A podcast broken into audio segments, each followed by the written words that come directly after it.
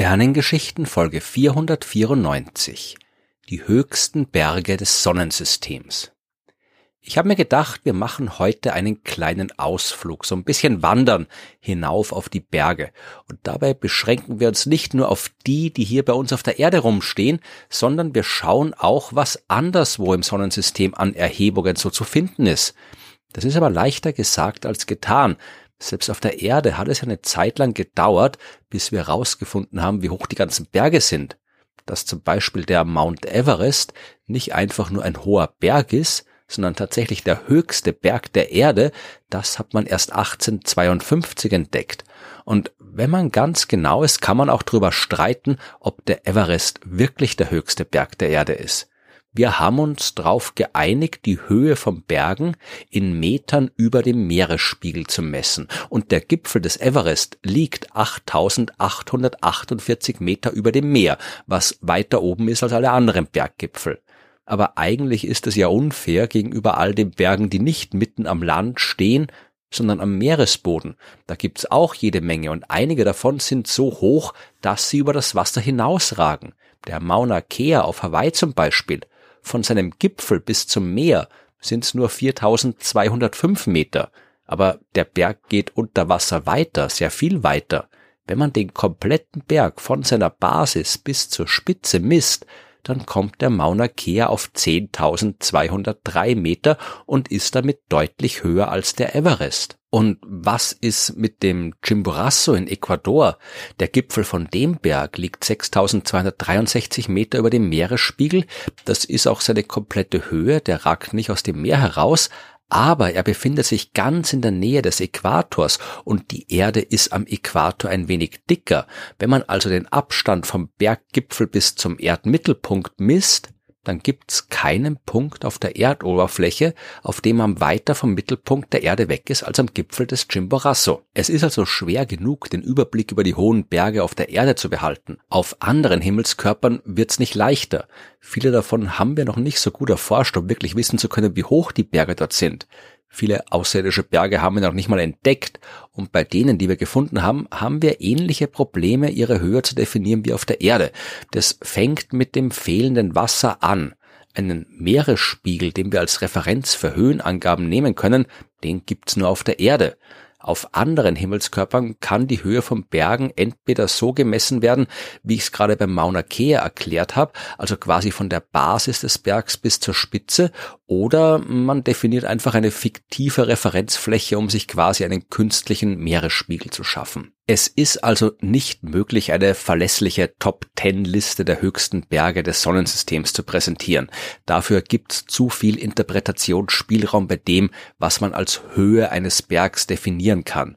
Deswegen werde ich auch gar nicht erst versuchen, so eine Liste zu machen, sondern einfach ein bisschen über Berge sprechen, die definitiv sehr, sehr hoch sind und beeindruckend genug, auch wenn man sie jetzt nicht in einem Ranking kategorisiert. Aber wenn es so ein Ranking für das Sonnensystem geben würde, dann wäre der Olympus Mons auf dem Mars mit Sicherheit sehr, sehr weit oben in dieser Liste.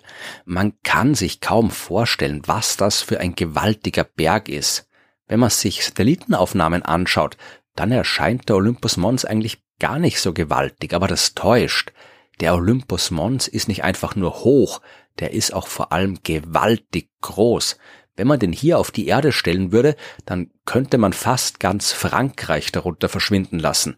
Die Basis des Bergs ist ziemlich genauso groß wie Polen. Wenn man an einem Ende hinaufgeht und am anderen Ende wieder runterkommt, dann wäre man danach gut 600 Kilometer vom Ausgangspunkt entfernt und hätte dazwischen einen ziemlich gewaltigen Aufstieg absolviert. Wenn man westlich des Olympus Mons anfängt, bei der Ebene Amazonias Planitia, dann hat man bis zum Gipfel 26.000 Höhenmeter vor sich. Bezogen auf eine künstliche Referenzebene am Mars hat der Berg eine Höhe von 21 Kilometern. Und das ist nicht nur ein Berg, sondern ein Vulkan. Entstanden ist er vor ungefähr dreieinhalb Milliarden. Ob der Vulkan heute noch aktiv ist, ist unbekannt. Lavaströme, die man in seiner Umgebung beobachtet hat, sind nur zwei Millionen Jahre alt, was aus geologischer Sicht nicht viel ist.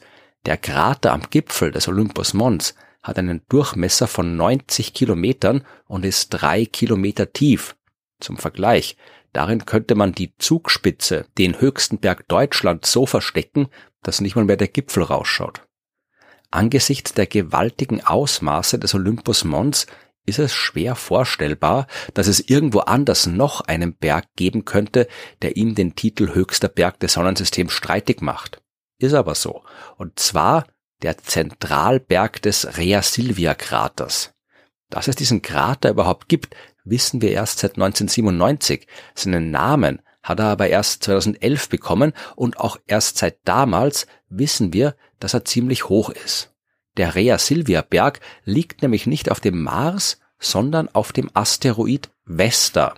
Bis zur Ankunft der Raumsonde Dawn, dort im Juli 2011, haben wir nur sehr unscharfe Bilder dieses Asteroiden bekommen und kaum Details der Oberfläche. Aber dank Dawn wissen wir mittlerweile sehr gut, was dort alles zu finden ist. Unter anderem eben der Rea Silvia Krater mit einem Durchmesser von 505 Kilometer.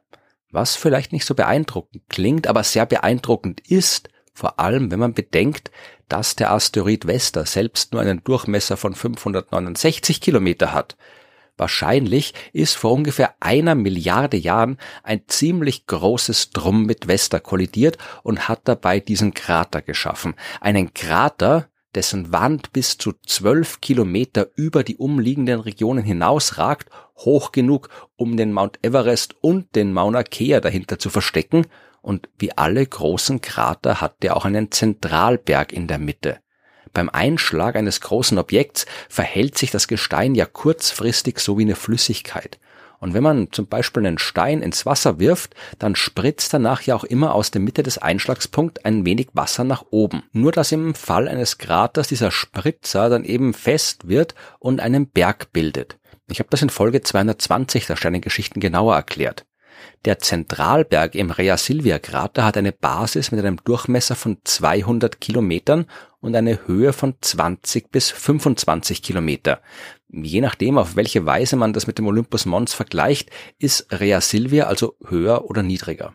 Ob das, was man auf dem Saturnmond Iapetus finden kann, ein Berg ist, ist unklar. Eher handelt sich um eine ganze Gebirgskette. Der exakte Begriff dafür ist Äquatorialkamm. So bezeichnet man eine Erhebung, die dem Verlauf des Äquators eines Himmelskörpers folgt. Oder anders gesagt, das ist ein Gebirge, das einmal um den Himmelskörper herumläuft. Wir haben sowas bis jetzt nur bei den Monden des Saturns gefunden und wissen noch nicht wirklich, wie die entstehen. Vielleicht haben diese Monde eigene Ringe gehabt, die irgendwann instabil geworden sind und als das ganze Material auf den Planeten gestürzt ist, haben sie Gebirgsketten gebildet. Vielleicht ist es auch Eis, das aus dem Inneren des Planeten an die Oberfläche gekommen ist. Vielleicht hat es was mit der Entstehung der Monde zu tun. Wir wissen es nicht, aber wir wissen, dass der Äquatorialkamm von Japetus bis zu einer Höhe von 20 Kilometern reicht. Ganz ordentlich für einen Mond mit einem Durchmesser von knapp 1500 Kilometern. Auch andere Monde haben hohe Berge. Der Jupitermond Jo, der kann etwa mit den Boesaule Mountains aufweisen. Die sind gut 18 Kilometer hoch. Der Uranusmond Oberon hat eine 11 Kilometer hohe Erhebung. Über den 7 Kilometer hohen Berg auf dem Saturnmond Mimas habe ich ja erst in Folge 489 erzählt. Selbst auf dem Mond gibt's Erhebungen, die mehr als 10 Kilometer über die Mondoberfläche hinaufreichen. Die meisten hohen Berge, die findet man aber definitiv auf dem Mars. Olympus Mons ist der größte, aber nicht der einzige gigantische Vulkan, der dort rumsteht. In seiner Nachbarschaft kann man auch noch Ascreus Mons, 18 Kilometer hoch, Arsia Mons, 14 Kilometer und Pavonis Mons, 12 Kilometer besteigen. Und abseits dieser vulkanreichen Tarsis-Region gibt's noch Elysium Mons mit 12,5 Kilometer und das waren jetzt nur die, die über 10 Kilometer Höhe erreichen. Aber wie kommt jetzt eigentlich gerade der kleine Mars zu solchen großen Bergen? Warum gibt es auf Asteroiden und Monden solche gigantischen Berge und auf der Erde nicht? Das hat vor allem einmal zwei Gründe. Zuerst hat die Erde eine Atmosphäre mit jeder Menge Wind und Wetter, was eh gut ist, weil ansonsten könnten wir hier nicht leben. Das sorgt aber auch für Erosion. Das heißt, im Lauf der Jahrmillionen werden Berge langsam aber sicher abgeschliffen und abgetragen, bröckeln auseinander und so weiter. Viel wichtiger ist aber die Masse der Erde. Ein Berg ist ja kein Turm.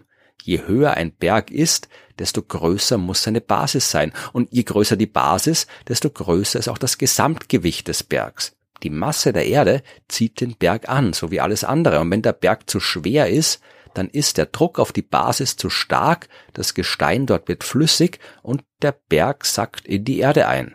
Man kann berechnen, wie groß ein Berg unter Bedingungen werden kann, die auf der Erde herrschen und kommt dann auf eine Höhe von knapp 10 Kilometern. Was ungefähr eh die Höhe von Everest und Mauna Kea ist. Wir haben also schon so hohe Berge, wie wir überhaupt kriegen können. Auf Himmelskörpern, die kleiner sind als die Erde und die weniger Masse haben, wie eben auf dem Mars, da können Berge viel höher wachsen. Auf sie wirkt eine geringere Gravitationskraft und deswegen können sie größer werden. Wem die Berge auf der Erde also nicht hoch genug sind, wird wohl oder übel auf einen anderen Himmelskörper auswandern müssen.